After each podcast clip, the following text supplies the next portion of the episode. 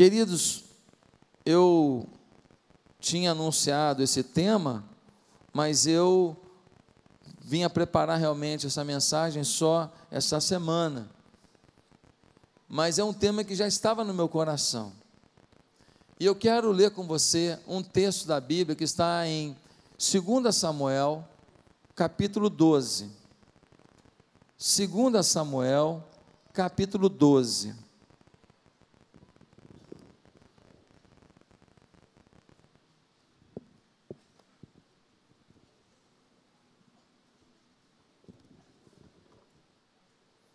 Segunda Samuel, capítulo 12. Nós vamos ler a partir do versículo 1 até o versículo 14.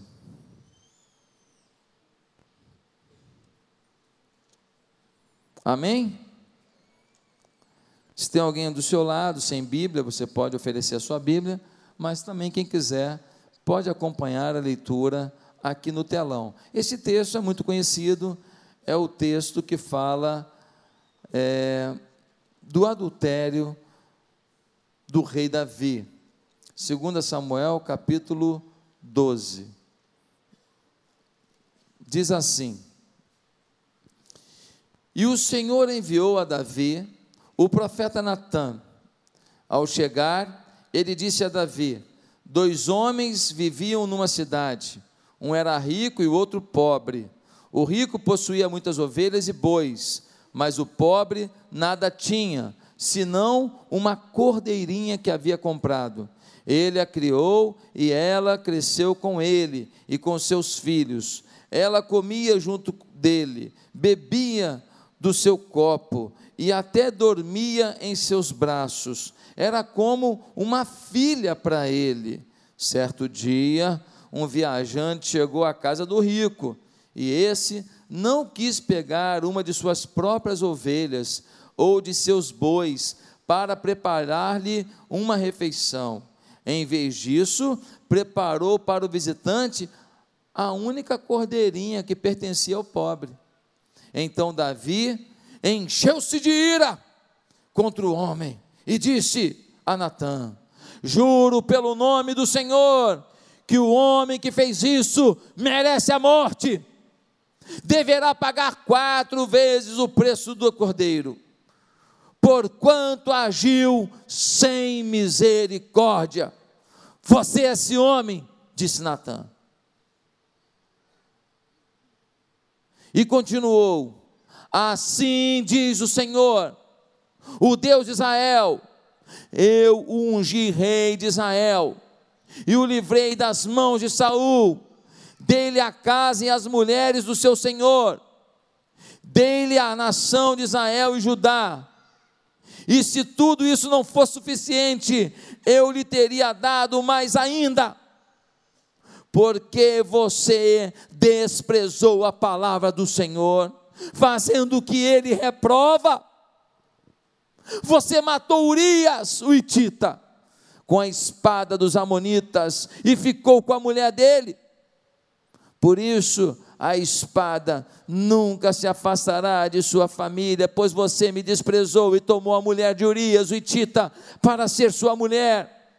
Assim diz o Senhor: de sua própria família trarei desgraça sobre você Tomarei as suas mulheres diante dos seus próprios olhos e as darei a outro, e ele se deitará com elas em plena luz do dia. Você fez isso às escondidas, mas eu o farei diante de todo Israel em plena luz do dia. Então Davi disse a Natã: Pequei contra o Senhor.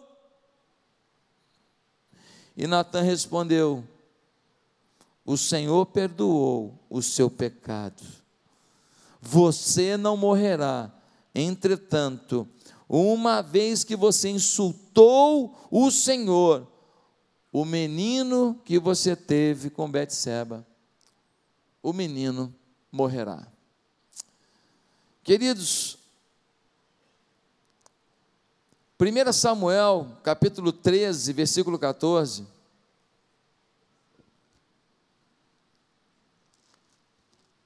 nós temos uma informação muito valiosa sobre Davi. 1 Samuel 13, 14 diz assim: quando Deus está querendo que Davi se torne o rei, mas agora o seu reinado não permanecerá. Ele está falando com Saul. O Senhor procurou um homem segundo o seu coração e o designou líder de seu povo, pois você não obedeceu ao mandamento do Senhor. Samuel está dizendo para Saul: Saul, você não será mais o rei, porque Deus designou um homem segundo o seu coração para ser rei no seu lugar. É muito sério isso.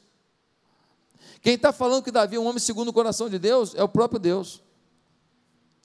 Quem está falando que Davi é especial é o próprio Deus. Quem está falando que Davi é diferenciado é o próprio Deus. Quem está falando que Davi é um modelo é o próprio Deus. Quem está falando que ele é demais é o próprio Deus. Quem está falando que ele é top, ele é o topo, é o próprio Deus. Um homem segundo o seu coração.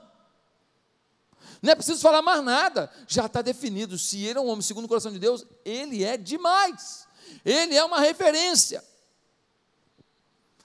Por causa de seu coração, tudo que Davi tocava virava sucesso. Ele tinha um coração tão bom que ele ia fazer as guerras, vitória certa. Ele fazia aplicações para o reino, a economia crescia. Ele fazia empreendimento de palácios, construía as coisas mais especiais.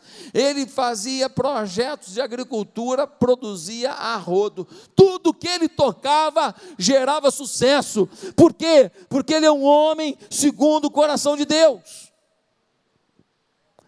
O seu sucesso era visto até mesmo nas canções que ele escrevia. A maioria dos salmos que você tem na sua Bíblia, Davi escreveu canções lindas. Eu fico imaginando Davi cantando: O Senhor é o meu pastor, nada me faltará. O Senhor é o meu pastor, bom demais. Fiz agora, sou fera, viu? Davi fazia música, ele compunha, também com uma letra dessa, qualquer harmonia, tá boa.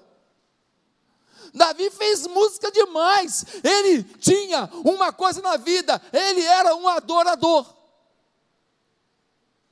Ele não era um homem que ficava só com suas, com suas canetas, assinando documentos, ou então assinando cheques, não, ele era um homem adorador. Mas, meus irmãos, este homem tinha mais uma virtude, ele era a referência da vinda de Jesus ao mundo porque o Messias, Jesus, viria da linhagem de Davi. Era essa a profecia.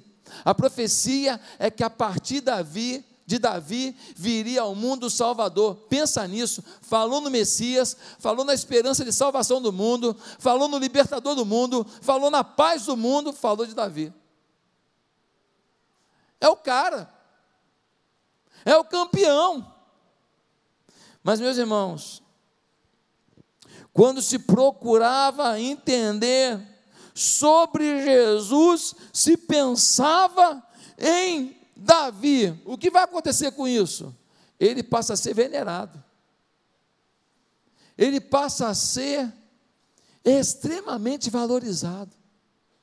Ele passa a ser quase que intocável.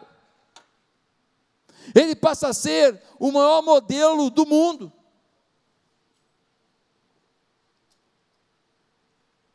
Ele é um homem sem ranhuras no caráter, sem inconsistências no agir.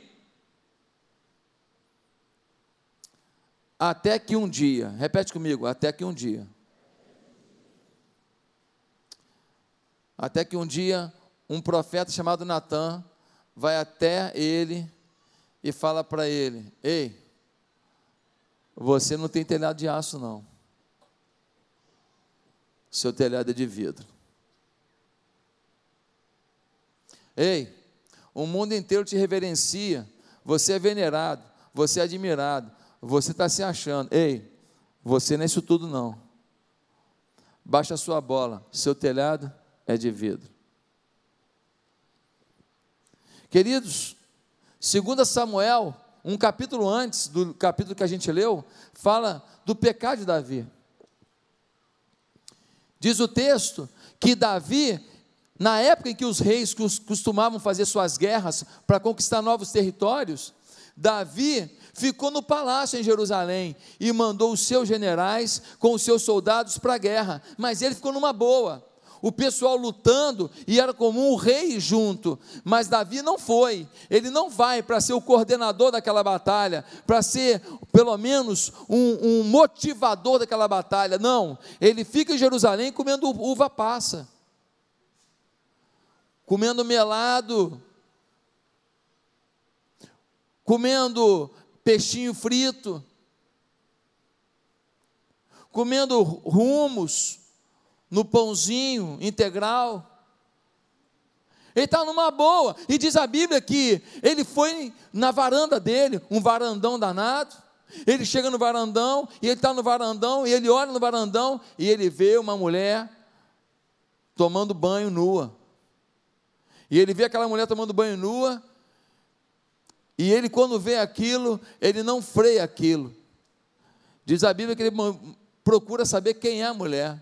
E quanto mais você procura saber quem é, mais você vai se inserindo num, num sonho, numa fantasia. E ele pergunta: quem é aquela mulher? E provavelmente alguém falou para ele: aquela mulher é a mulher de Urias, é bonita mesmo, hein, rei? Eita, mulher bonita. Mas quem é Urias? Urias é um soldado seu, ele está lá guerreando pelo rei, ele está lá na frente de batalha, e a mulher dele está aí. E Davi não tinha discipulador. Davi não chama alguém e fala assim, cara, eu estou sendo tentado demais. Eu vi uma mulher tomando banho ali e eu fiquei maluco. E o cara fala, meu irmão, você tem mais de uma mulher aí, rapaz, no seu harém aí, rapaz. Você quer pegar a mulher dos outros, você está maluco? Acorda! Não, ele não tinha discipulador, ele se achava acima do bem e do mal. Um homem segundo o coração de Deus não estava acima do bem e do mal, mas às vezes você na igreja acha que está.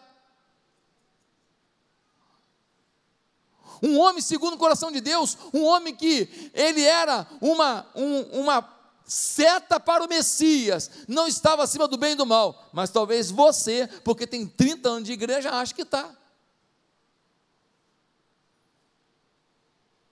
E ele não procura ninguém, ele não procura ninguém e ele não procura nem Deus. Ele não consegue se ajoelhar e falar: Deus, tem misericórdia, arranca do meu coração essa inclinação do mal que está vindo sobre mim. Ele não tem força para fazer isso. A mulher vem, quando a mulher vem, ela vem com a almisca do deserto, ô perfume danado.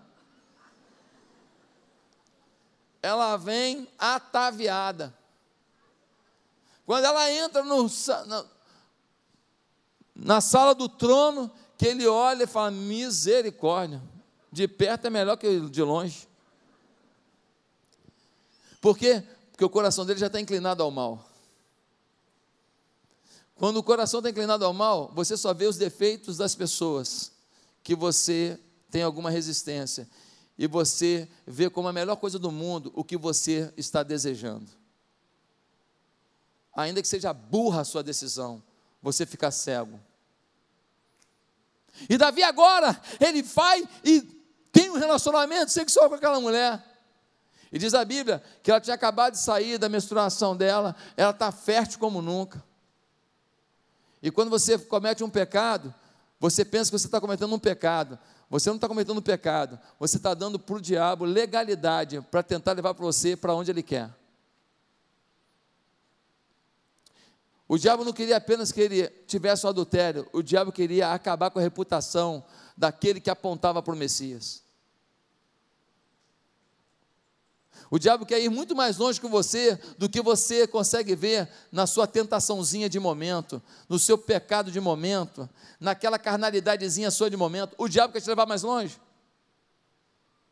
O diabo quer te destruir. Ele vem para matar, roubar e destruir. Ele não vai parar onde você pensa que para a sua dor. Meus amados irmãos, olha o que acontece. Esse homem, ele vai chegar agora e vai fazer o seguinte: ele vai chegar e vai ficar tão transtornado, tão transtornado, com aquela situação que a mulher está grávida. Ele fala: como é que eu faço? A mulher está grávida, e agora? Como é que eu vou conduzir a minha vida? Ele tem uma ideia. Eu vou mandar o marido dela voltar da guerra, eu mando ele para casa, e aí ele faz sexo com a mulher, e o filho fica sendo dele. Meus amados irmãos, que coisa terrível! O homem vem, só que o homem tem mais caráter do que o próprio Davi. O homem vem e o rei fala: vai para sua casa, descansa um pouco. Ele fica na escadaria do palácio, ele diz assim: como que meus amigos estão na guerra e eu vou ficar aqui? Num bem bom com a minha mulher. O rei chama. Por que você não foi para casa? Eu não vou. Meus amigos estão lá guerreando pelo rei. E eu vou para o bem bom, vou para casa, tenho intimidade com a minha mulher, comer do bom e do melhor, dormir na minha cama. Não, não vou. O Davi faz uma coisa pior ainda, chama o cara de novo, embebeda o cara. Toma um copo de vinho aí. Toma mais um pouco. Não quero mais, não. Você vai tomar, é o rei que está te pedindo, você vai vai fazer desfeita, ele embebeda o cara e fala assim, agora vai para casa. Nem bêbado o cara atrai o rei. Ele fica na, na frente do palácio lá, mas ele não vai para casa. Davi vê, não tem jeito, vai cair na minha conta esse filho. Então Davi pede que o próprio Urias vá para a batalha e leve uma carta para ser entregue ao general. O general recebe a carta e na carta está dizendo: pegue Urias, coloque na frente de batalha, e quando Urias estiver na frente de batalha, recua o exército para Urias morrer. Ou seja, Davi mata Urias. Tudo porque Davi não queria que no Jerusalém Post aparecesse uma manchete o rei tomou a mulher de um soldado. Tudo porque ele não queria que no Jerusalém Tribune tivesse uma manchete dizendo: o homem que era segundo o coração de Deus engravidou a mulher dos outros. É interessante que de homem de Deus ele passa a ser adúltero, hipócrita, mentiroso e assassino assim, de um dia para o outro. Queridos, 2 Samuel 11, 27 diz que Davi desagradou a Deus. Muitas vezes as pessoas fazem coisas erradas e a Bíblia não fala que eles desagradaram a Deus, só diz o que fizeram de errado. Nesse caso, Deus fez questão de frisar: esse homem me desagradou. Queridos irmãos, não é à toa que o apóstolo Paulo vai dizer que o bem que ele quer fazer, ele não faz, o mal que ele não quer fazer, esse ele acaba fazendo. E quem falou isso foi Paulo. Outro homem acima da média, outro homem exponencial, um homem que teve uma visão do terceiro céu, teve uma visão da glória celeste. Nem outro homem na terra viu aquilo que ele viu. Ele vai dizer: "Ei, eu eu não tenho telhado de aço. Eu sou frágil. Nesse confronto com Natan, temos uma abordagem que não foi diretamente ao ponto. Contou primeiro uma história. Natan chega para Davi e fala: Você está errado? Não. Ele fala assim: ó, tinha um homem rico, tinha um monte de bicho. E tinha um homem pobrezinho, só tinha uma cordeirinha, dava leitinho na boca da cordeirinha, dormia abraçado a cordeirinha, cuidava da cordeirinha. O rico recebeu uma visita, e quando recebeu a visita, em vez de matar um dos muitos animais dele, pegou a única cordeirinha do pobre e sacrificou e deu de alimento para a visita. Davi falou na hora: está tá frito. Quem é esse bandido? O cara que fez isso está perdido. Eu vou acabar com ele. Ele vai pagar quatro vezes mais. Ele está, olha, eu vou prender esse cara. Eu vou acabar com ele. É interessante que Natan, nessa hora, é incisivo. Ele está diante do rei de Israel. É você chegar na Casa Branca, na, pela primeira vez, encontra com o Trump, bota o dedo na cara dele e manda uma dessa. Ele fala assim: Você é esse homem. Você. Esse bandido é você. Esse salteador é você. Esse imoral é você. É você, Davi. Você, você tomou a mulher de Urias. Você mandou matar Urias. Você. Irmãos, Como é bom quando a gente tem um profeta que não é profeta de ocasião, não é um bajulador disfarçado de profeta.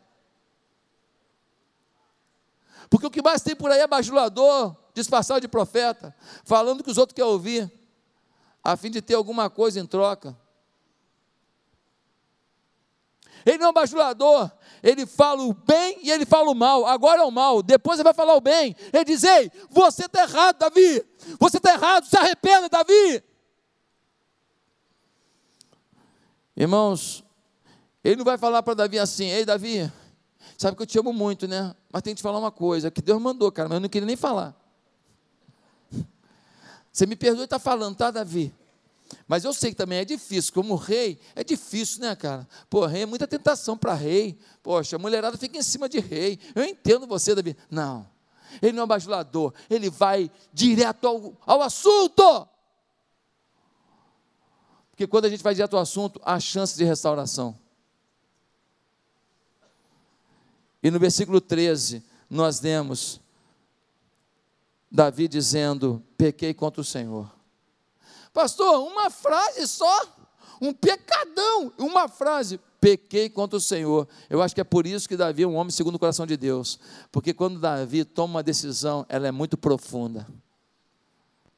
Davi é um homem de muita sinceridade. Davi é um homem de atitudes muito retas.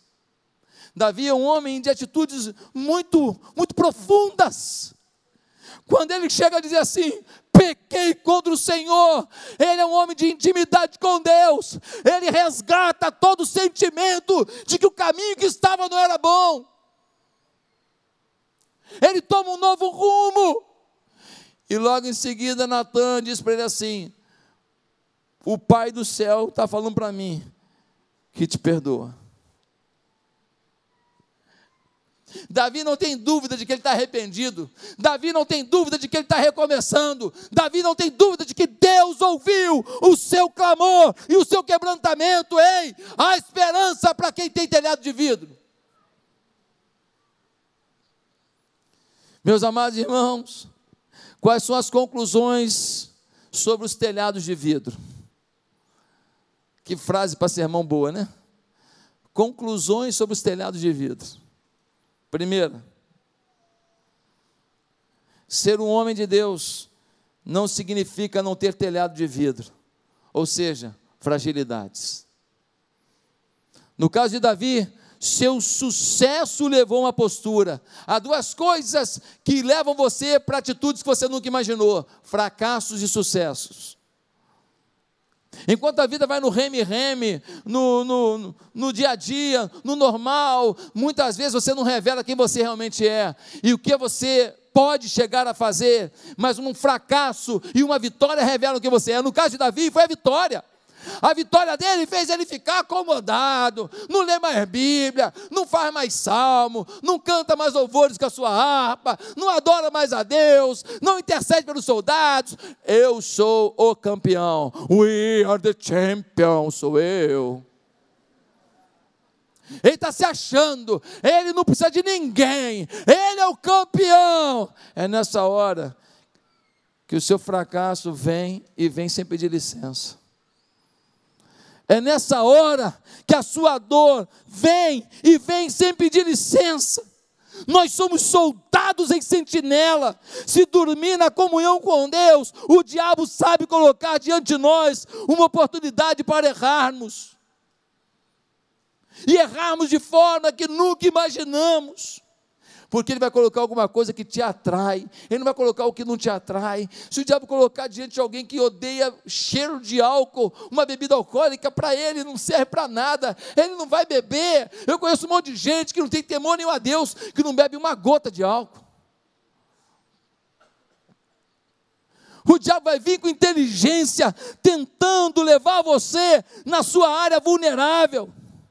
Às vezes o seu telhado de vidro não é um pecado. Às vezes o seu telhado de vidro, preste atenção, câmeras em mim, é um assunto. Quando toca naquele assunto, você é intolerante. Quando toca naquele assunto, você se transforma, você fica transtornado. Às vezes o seu telhado de vidro é uma situação que te dói. Quando lembra essa situação, você se sente magoado, dolorido, você reage como nunca imaginou. Às vezes o seu telhado de vidro é uma culpa é uma culpa que você carrega, você ainda não sentiu o perdão de Deus, você ainda não aceitou que Deus te perdoa, e você vive uma culpa por alguma coisa que você fez, isso te atormenta, é um fantasma sem trem. Porque não tinha o trem fantasma? Ah, meu amado, às vezes o seu telhado de vidro é uma doença, é uma doença da família, é uma doença pessoal e você fica tão chateado de ter essa doença, de ter que tomar esse remédio, de ter que tomar esse tarja preta, esse tarja vermelha, tarja azul, tarja o quê? E você não aceita isso, e isso te confronta, isso te amargura. Às vezes, seu telhado de vida é uma decepção. Uma pessoa que você apostava tudo nela, você queria vê-la brilhando, acontecendo, ela joga tudo fora, ela te ignora, ela desperdiça, ela não quer saber, e aí você fica muito decepcionado, porque você tinha sonhos com esse filho, com esse sobrinho, com esse pai, com essa mãe, com esse tio, com esse amigo. Enfim, todos temos telhados de vidro áreas vulneráveis que podem desmontar nossa paz, desmontar a nossa alegria. Você não tem telhado de aço. Uma moça linda, linda, crente, crente, bem casada, bem casada, filhos lindos, bom emprego. Pensa num retrato falado do sucesso, essa moça. Mas quando alguém tocava no assunto, seu pai,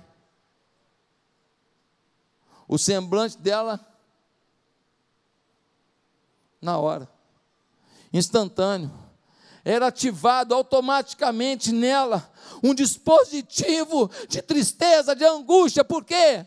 Porque quando ela era pequena e ela era a filha mais velha, o pai abandonou a família. E porque o pai abandonou a família, o que aconteceu? Os irmãos dela passaram muita dificuldade. Ela passou muita dificuldade. Ela foi assediada por muita gente, porque menina pequena, bonitinha, sem pai, muita gente assediou.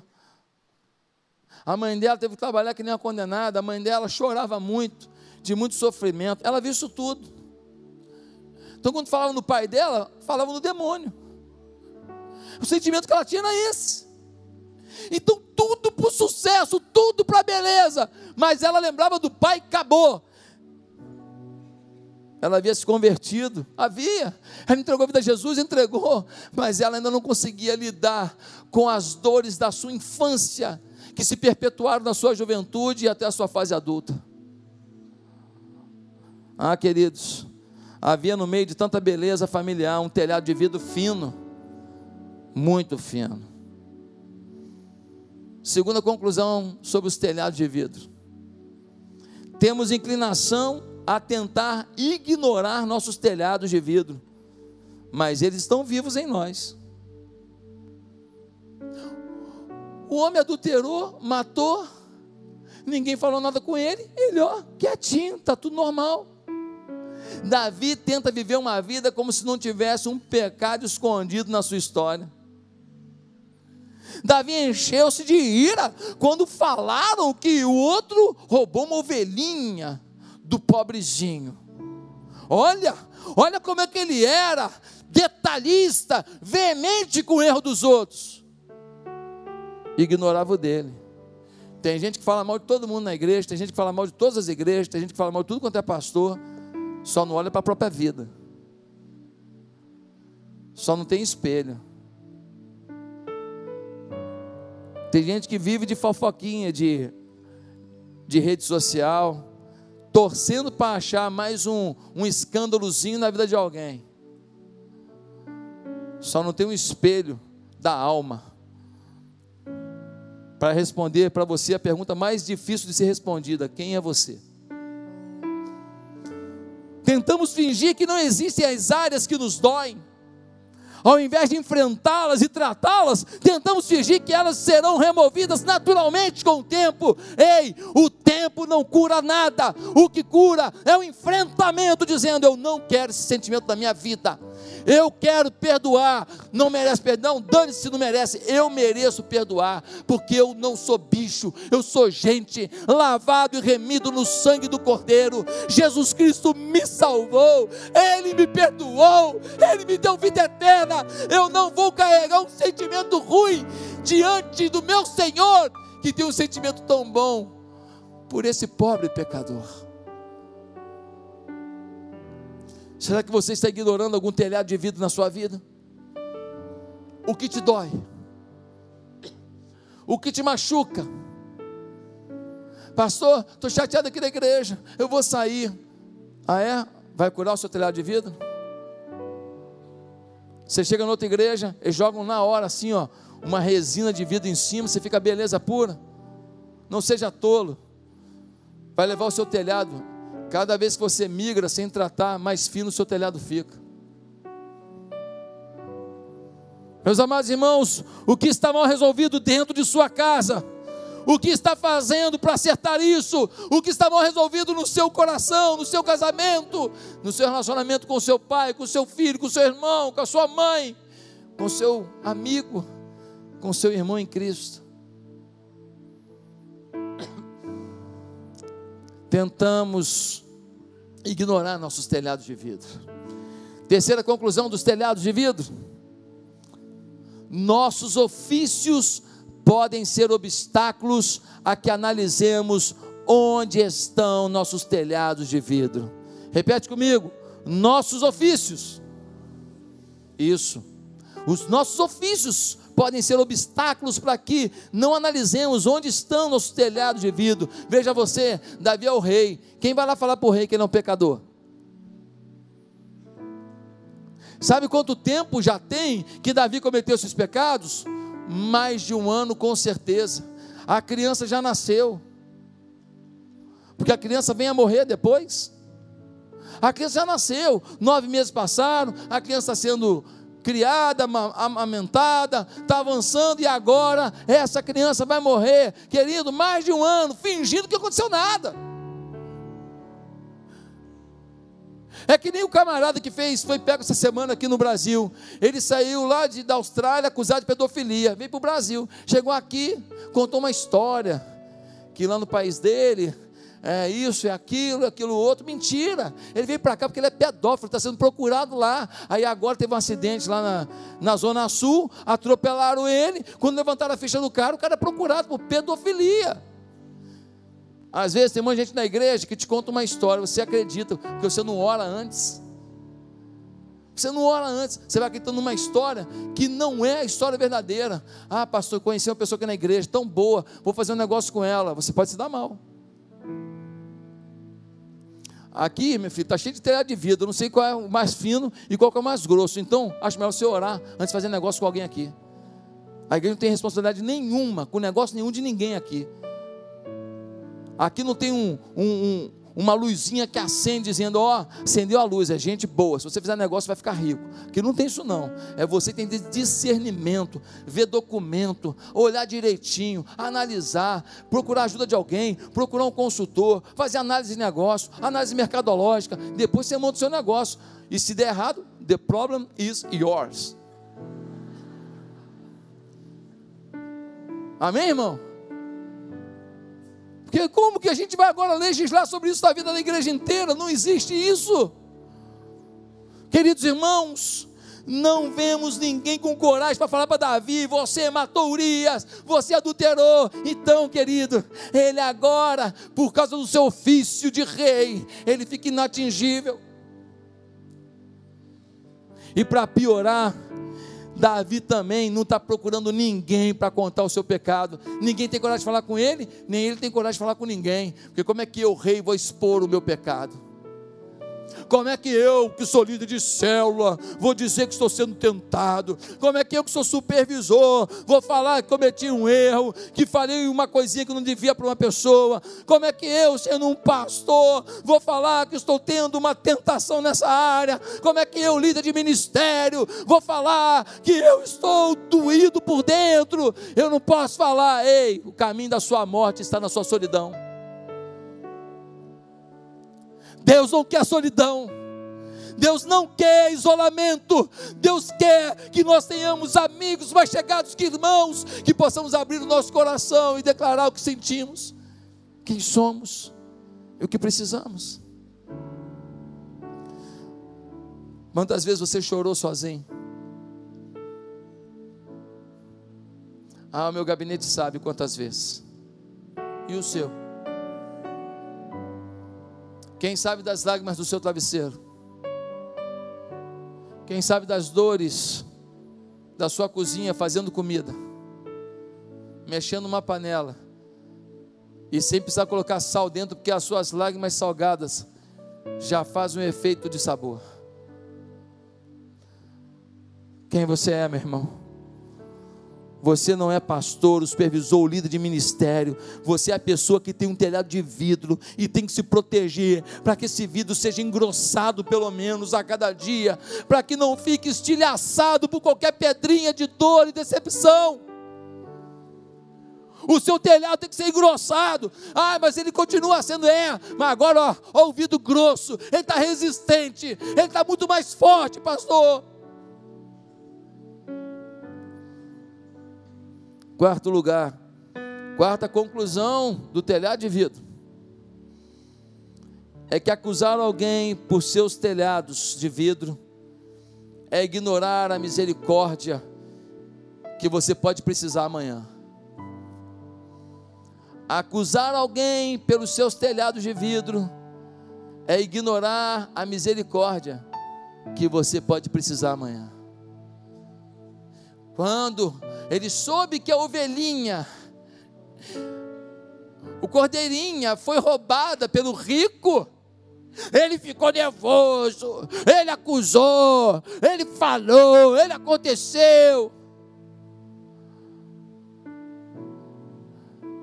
Ele não teve misericórdia nenhuma. Ele simplesmente julgou de forma rápida e reta o que ouviu. Só que a misericórdia que você não dá hoje, pode ser que você vai precisar amanhã. Meus amados irmãos, não podemos negociar com o pecado. Pecado é pecado. Ah, mas eu não acho que é pecado, querido. Quem define o que é pecado é Deus. A Bíblia é muito clara sobre o que é pecado. Às vezes algumas coisas não são tão claras na Bíblia, mas sobre o que é pecado ela é muito clara sobre o que é errado, ela é muito clara. Ela às vezes não é muito clara sobre a volta de Jesus, se vai ter milênio, não vai ter milênio, como é que vai ser esse milênio. Ela é muito clara sobre certas coisas, mas sobre outras ela é muito clara. O único Salvador é Jesus. A única fonte de regra para a vida é a palavra de Deus. Jesus é o único caminho para a salvação. Sobre isso a Bíblia é muito clara. E se você não se arrepender dos seus pecados, receber Jesus como Senhor e Salvador, a Bíblia diz que você partir hoje, você não terá o destino do céu, mas do inferno. Está claro da Bíblia, é a palavra de Deus.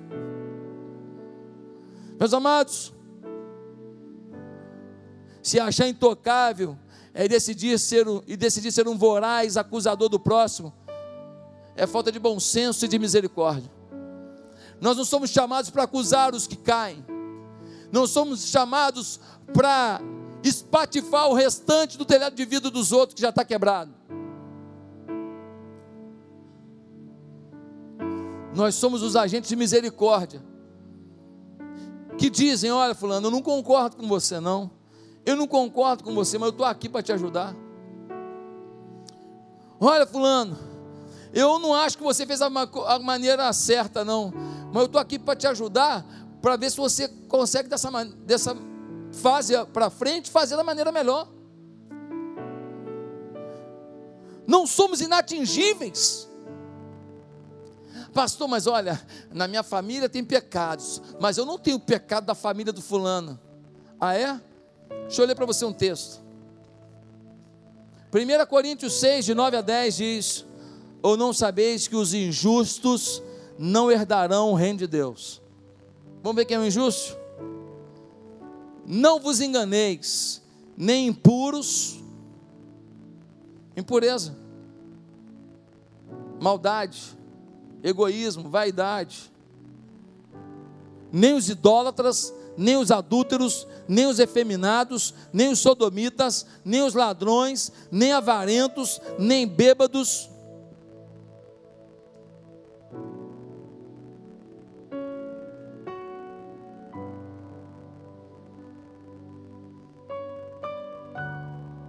Perdão, porque o texto é tão forte que ele até pulou aqui. Está aqui nem bêbados, nem maldizentes. Opa! Maldizente, fofoqueiro, mexeriqueiro, maledicente. Nem roubadores herdarão o reino de Deus. Querido, a gente dá alívio para os pecados que a gente não tem e a gente joga mais pólvora no pecado dos outros. Mas para Deus tudo é pecado. Ah, pastor, o meu filho está lá dormindo com a namorada, mas pelo menos não está drogando. Ah, pastor, o meu marido é bêbado, mas pelo menos o meu marido não é corrupto, político corrupto. E a gente começa a definir o que é melhor. A gente começa a definir o que vale a pena e o que é mais feio. Ei, da Bíblia não é assim, querido. Na Bíblia diz que há pecados que roubam de você a paz do Senhor, a alegria do Senhor, e roubam de você a vida eterna. É isso que a Bíblia diz. Às vezes sua vida está tranquila, está tudo bem na sua vida, sua vida hoje está fluindo, ó, que fase boa. E aí você começa agora a acusar naquela família ali, ó o marido é assim, o filho é assado, a filha é assado, a esposa é assim. Você começa a acusar todo mundo que sua vida está numa fase boa. Ei, você tem filhos? Você tem netos? Você tem pai? Você tem mãe? Joga pedra em ninguém não. Porque a misericórdia que você não dá hoje, você pode precisar dela amanhã. Mas minha filha é maravilhosa, menina bacana. Pois é, casa com porcaria. Acaba com a vida dela. Vai dar surra nela, bater nela, machucar ela. Vai humilhar ela. Vai destruir os valores dela, vai sentir um resto do mundo. Ela não vai mais te visitar, não quer te ver mais. Mas como é que pode, pastor? Como é que pode? Ei, não cospe para cima, diz o ditado.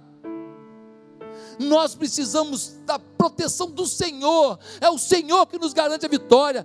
Pela fé a gente declara a vitória, pela fé. Não é porque você se acha bonzão, é porque Deus é bom, Ele é bom. E ainda que você perca uma batalha hoje, Ele te garante que Ele traz a vitória amanhã. Ainda que hoje você passe um momento humilhante, vergonhoso, triste, Ele te levanta amanhã. Ele não vai desistir de você. Ele é Deus, Ele continua. Não diga para a sua vida que tudo terminou, você ainda está em fase de crescimento. Não diga para a sua vida que tudo está encerrado. Deus não acabou a obra dele. Quando alguém faz uma peça muito linda, a gente aplaude a obra de arte. Mas quando alguém pega um lixo e transforma numa grande obra de arte, é nessa hora que a gente vê o grande milagre daquilo que era lixo virando riqueza. Meus amados irmãos, Deus pega os nossos lixos e transforma em glória dele. Deus pega as nossas fraquezas e transforma em testemunho da glória dele. Deus pega as nossas dores e faz a gente enxergar um caminho que a gente nunca imaginou. Deus continua sendo Deus. A boa obra que ele começou há de completá-la, diz o Senhor. Você crê nisso? Eu creio nisso. É por isso que eu vou continuar. Porque eu creio nisso. Mas em último lugar, eu queria dizer: que diante dos telhados de vidro, há conserto para qualquer telhado de vidro. No versículo 24 e 25, nós lemos algo legal. Depois Davi conselou sua mulher Betseba e deitou-se com ela. E ela teve um outro menino, a quem Davi deu o nome de Salomão. O Senhor o amou. Eita, legal, hein? O primeiro filho do pecado lá e tal. E infelizmente acabou morrendo a criança e foi muita dor. Deus dá um novo filho aqui, o nome dele é Salomão, e o homem mais sábio que pisou na terra depois de Jesus. E o Senhor o amou, e enviou quem? O profeta Natan. Com uma mensagem a Davi, e Natan deu ao menino o nome de Gedidias. Ei, um dia Natan visitou Davi para botar o dedo na cara e falar: Você não tem telhado de aço. Agora Deus manda Natan lá para falar assim: Ei, Deus restaurou tua vida. E Deus é contigo e com a mulher do teu pecado. E Deus vai abençoar agora Salomão e vai reconstruir a sua história através desse homem. Ele vai construir o templo de Israel. Não é lindo isso? Como que Deus é Deus de oportunidades? Como que Deus pega os telhados de vidro e bota vidro novo? Como que Deus engrossa os telhados de vidro, como que Deus nos ama apesar dos telhados de vidro, e como que Ele tenta blindar e proteger e botar resina em cima, para a gente não ter o nosso telhado de vidro rompido. Esse é o nosso Deus, Deus de esperança.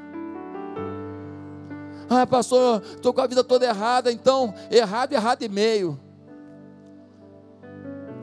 já estou fazendo bobagem, então vou para dentro mesmo da bobagem. Não, pare, pare, porque há esperança. Atos 13, 22. Vai falar de Davi de novo. Nós vemos em 1 Samuel capítulo 13. Falou que ele foi escolhido porque era um homem segundo o coração de Deus. Ele teve muita coisa boa, teve um percalço na vida. Agora, no Novo Testamento, vamos falar de Davi de novo. Sabe como é que falam dele?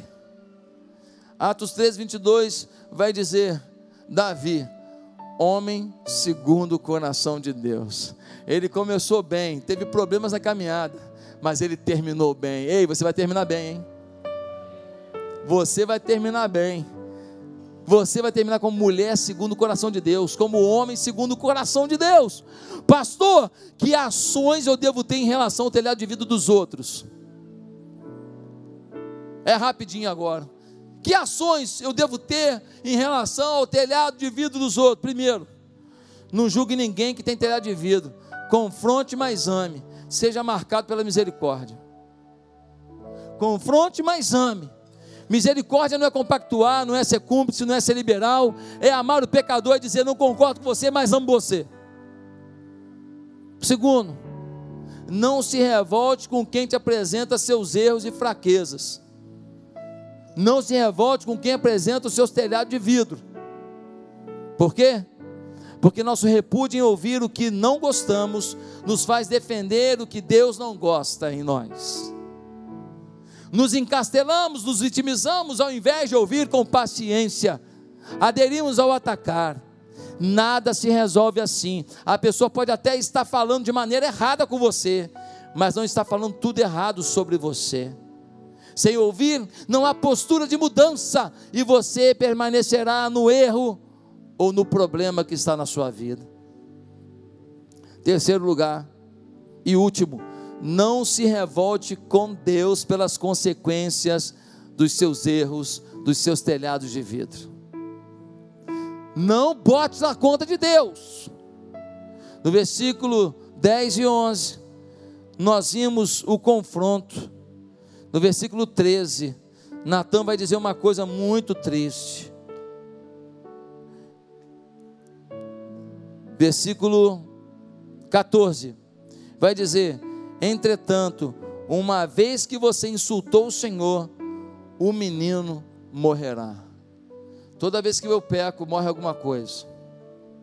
Toda vez que eu peco, morre uma amizade, morre meu caráter, morre minha alegria, morre minha família, morre meu pai, morre minha mãe, morre meu irmão, morro a mim mesmo, morre um emprego, morre um sonho, morre um plano, morre um avivamento, morre um, morre um ministério que Deus ia te usar para fazer coisa grandiosa, morre você, um, um sonho de Deus se você ser um pastor, está no meu lugar um dia aqui pregando para uma multidão, morre um projeto para salvar milhões de pessoas. Todo pecado conduz à morte de alguma coisa, porque o salário do pecado é sempre a morte. Então, querido, o menino morreu Davi podia falar assim: o menino morreu, então também Deus, agora o Senhor não perdoou, né? Perdoou, e o menino morreu. Ei, Deus perdoa o teu pecado e recomeça com você. Não quer dizer que vai te aliviar de todas as consequências das suas sementes. Sementes lançadas, irrigadas e adubadas produzem frutos que depois você não quer provar, mas eles estão disponíveis e alguém pode morder.